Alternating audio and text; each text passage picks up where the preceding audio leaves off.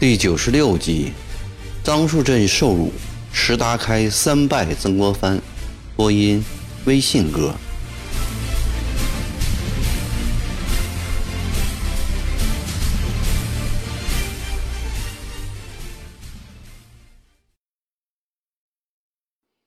不久，咸丰帝实授曾国藩为兵部右侍郎，仍在江西督办军务，其职由沈兆麟兼署。这道任命并没有改变曾国藩在江西孤悬克位的局面。各府县听的是巡抚、两司的命令，并不买兵部堂官的账。前几天，曾国华派人来诉苦，说手下一少长因公夜行，被新昌县当长毛拿货。曾国华拿着盖有“钦差兵部右侍郎官房”的公文去交涉。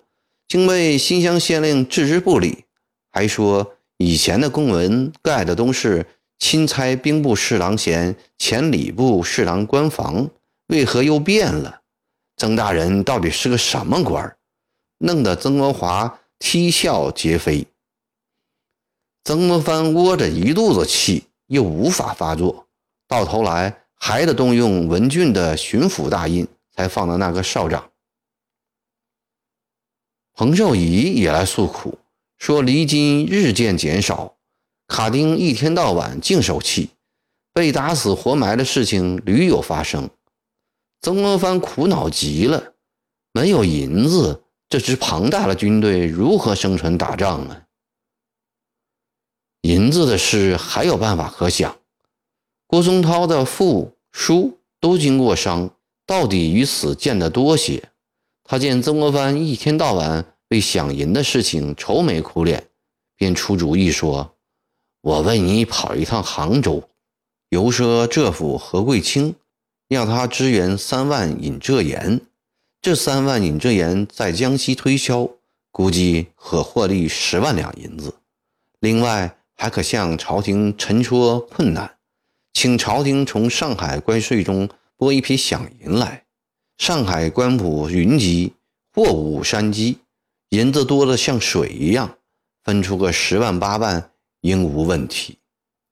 曾国藩认为这两个主意都非常好，立即委派郭松涛去杭州，又奏请朝廷速拨十万上海关税银子，以济乡勇燃眉之急，并提名由苏州知府袁方英去办，又派人送家信至湘乡。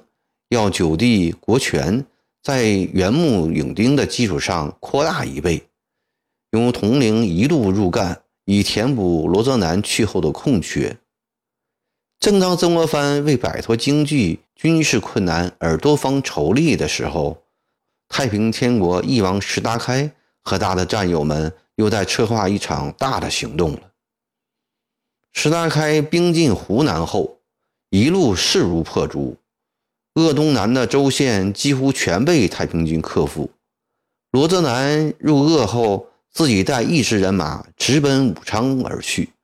他想以骑兵冲进武昌，夺下收复武昌的首功，另分偏师由李继兵统带，扼守普济一带，防太平军南下。石达开放开大路，让罗泽南长驱直入。他的策略是关门打狗。放罗泽南进来，然后再和韦俊、胡宇晃联合起来，南北夹攻，全歼罗泽南的军队。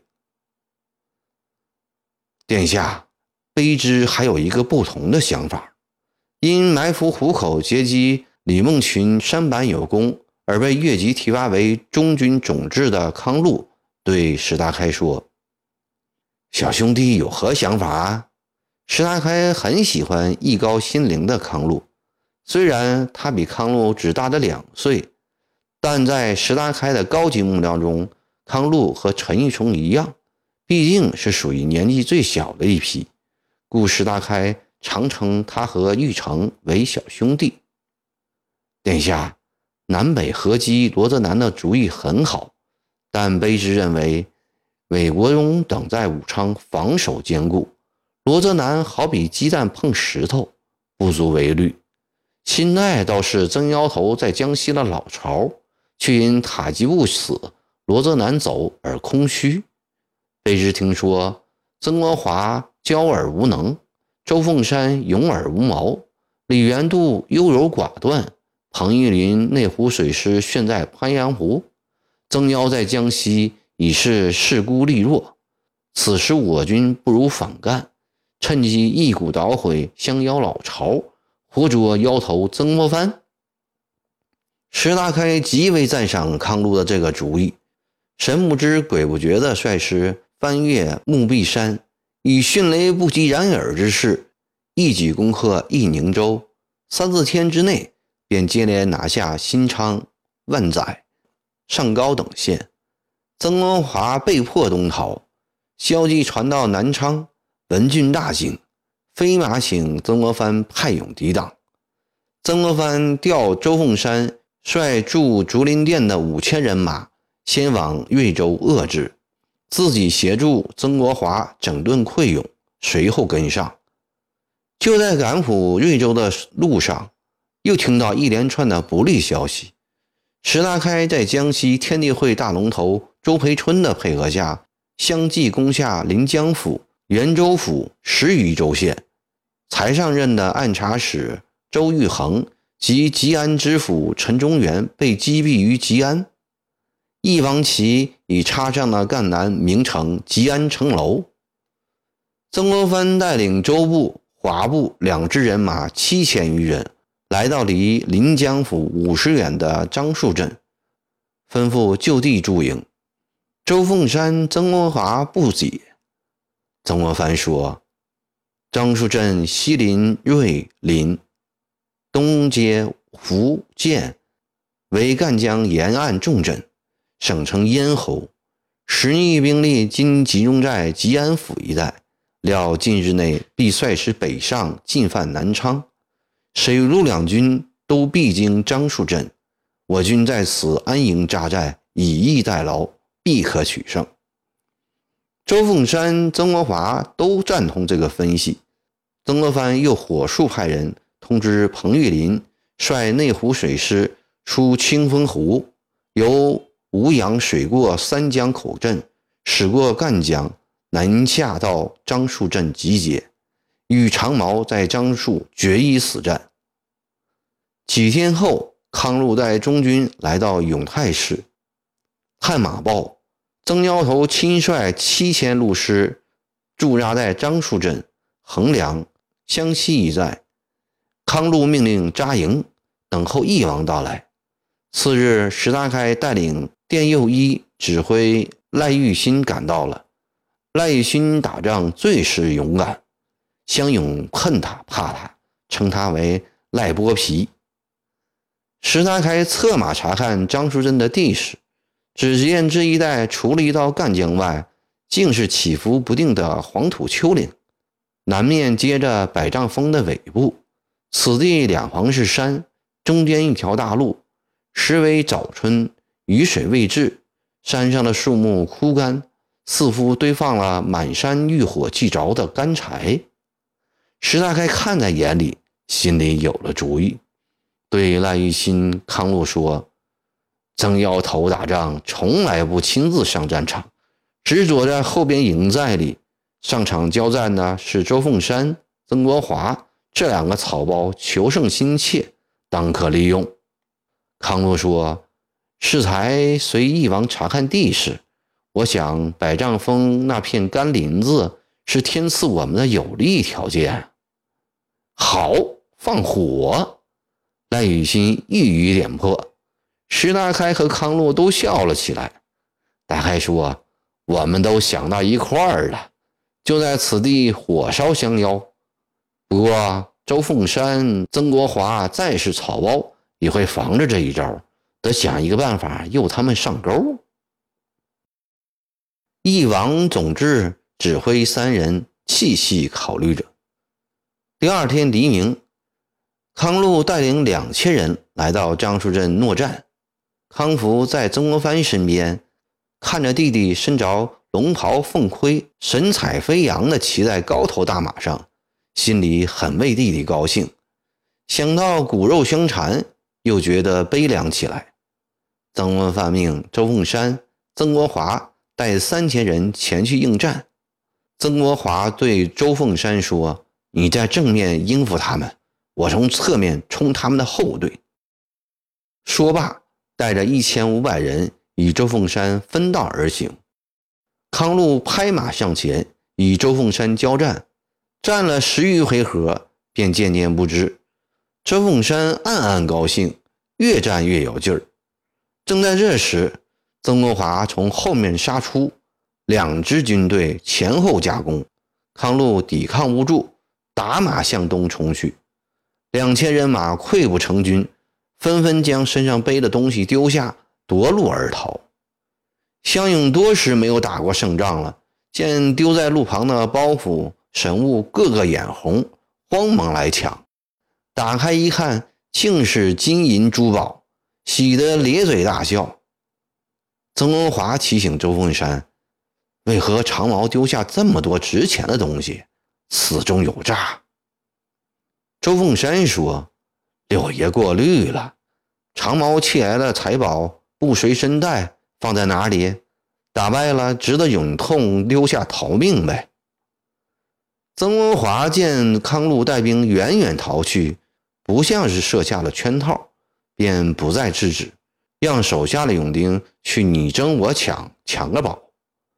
晚上，周凤山对曾国藩说：“看来史逆还在吉安没来，领头的小贼是个无用的家伙。”曾国藩也一直未见有“义王”字样的旗号，心想：正好趁史逆未来之前歼灭这股敌人，鼓舞久已衰竭的士气。当晚将周凤山和六弟着实称赞一番。隔天，康禄又来挑战。长竹前头的乡勇个个奋勇，人人争先。康禄边战边退，慢慢的将周凤山、曾国华引到百丈峰脚下。太平军纷纷丢下身上的东西，朝树林中逃去。乡勇见又有东西可捡，无不高兴。先头部队不知不觉地进了树林。周凤山和曾国华刚进林子，便有亲兵来报。说前面路边竖了十来幅大画，全画的是曾大人。周凤山、曾国华好生奇怪，驱马进了树林，行不到几丈远，果然见前面竖起好些牌牌，那些牌牌约有五尺见方，钉在木桩上，牌上糊着白纸，纸上画着图画。周曾二人看时，第一幅画。是一把大刀，拦腰砍断一条大蟒蛇，旁边一行大字：“刀砍赖皮蛇，曾腰头。”曾国华气得七窍冒烟，在马上大叫：“给我把这个牌子剁碎了！”勇丁们一窝蜂上来捣毁了这个牌子。再往前走了几步，又是一块牌，画的是进港投水。曾国藩披头散发，正从船舱狼狈跳下湘江。勇兵们不待吩咐，又一起上前毁掉。原来太平军最喜欢画画，军中有不少会画的人才。每到一处，周围都贴满了漫画，一来作为娱乐，二来借此鼓舞士气。所以翼王定下这条计策。很快就有高手画出了十来幅大画来，全画的是曾国藩进港、越州、九江、湖口打败仗的情景。数千乡勇都怀着好奇心，争先恐后的涌进树林，一边看一边捣混，一边议论，几乎忘记是在打仗呢。大家正在得意忘形之时，一飞骑进了树林。向周凤山、曾国华传令：“曾大人有令，前面树木密集，需防火攻，速速撤退。”周凤山、曾国华如梦方醒，急令撤退，但已来不及了。猛听得一声炮响，树林中飞出无数条火蛇来，这些火蛇斜着向树梢飞去，擦的树枝便燃烧起来，落下后又燃烧地上的枯枝败叶。一刹那间，树林中燃起无数堆烈火，噼噼啪啪，越烧越旺，浓烟升腾，火星四溅，把挤进林中的数千乡勇吓得惊慌失措，四处乱窜。被踩死的不计其数。这时，林中到处插上了绣着斗大十字的义王旗。周凤山、曾国藩才知石达开早已到了，勇丁们丧魂失魄，勇气全失。周曾指挥乡勇从来路上冲出去，劈头看见虎头圆睁的赖玉新，心里叫苦不已，不敢恋战。仓皇夺路逃命，一万太平军将士从四面八方包围过来，杀得乡勇鬼哭狼嚎，抱头鼠窜，大片大片地跪地求饶。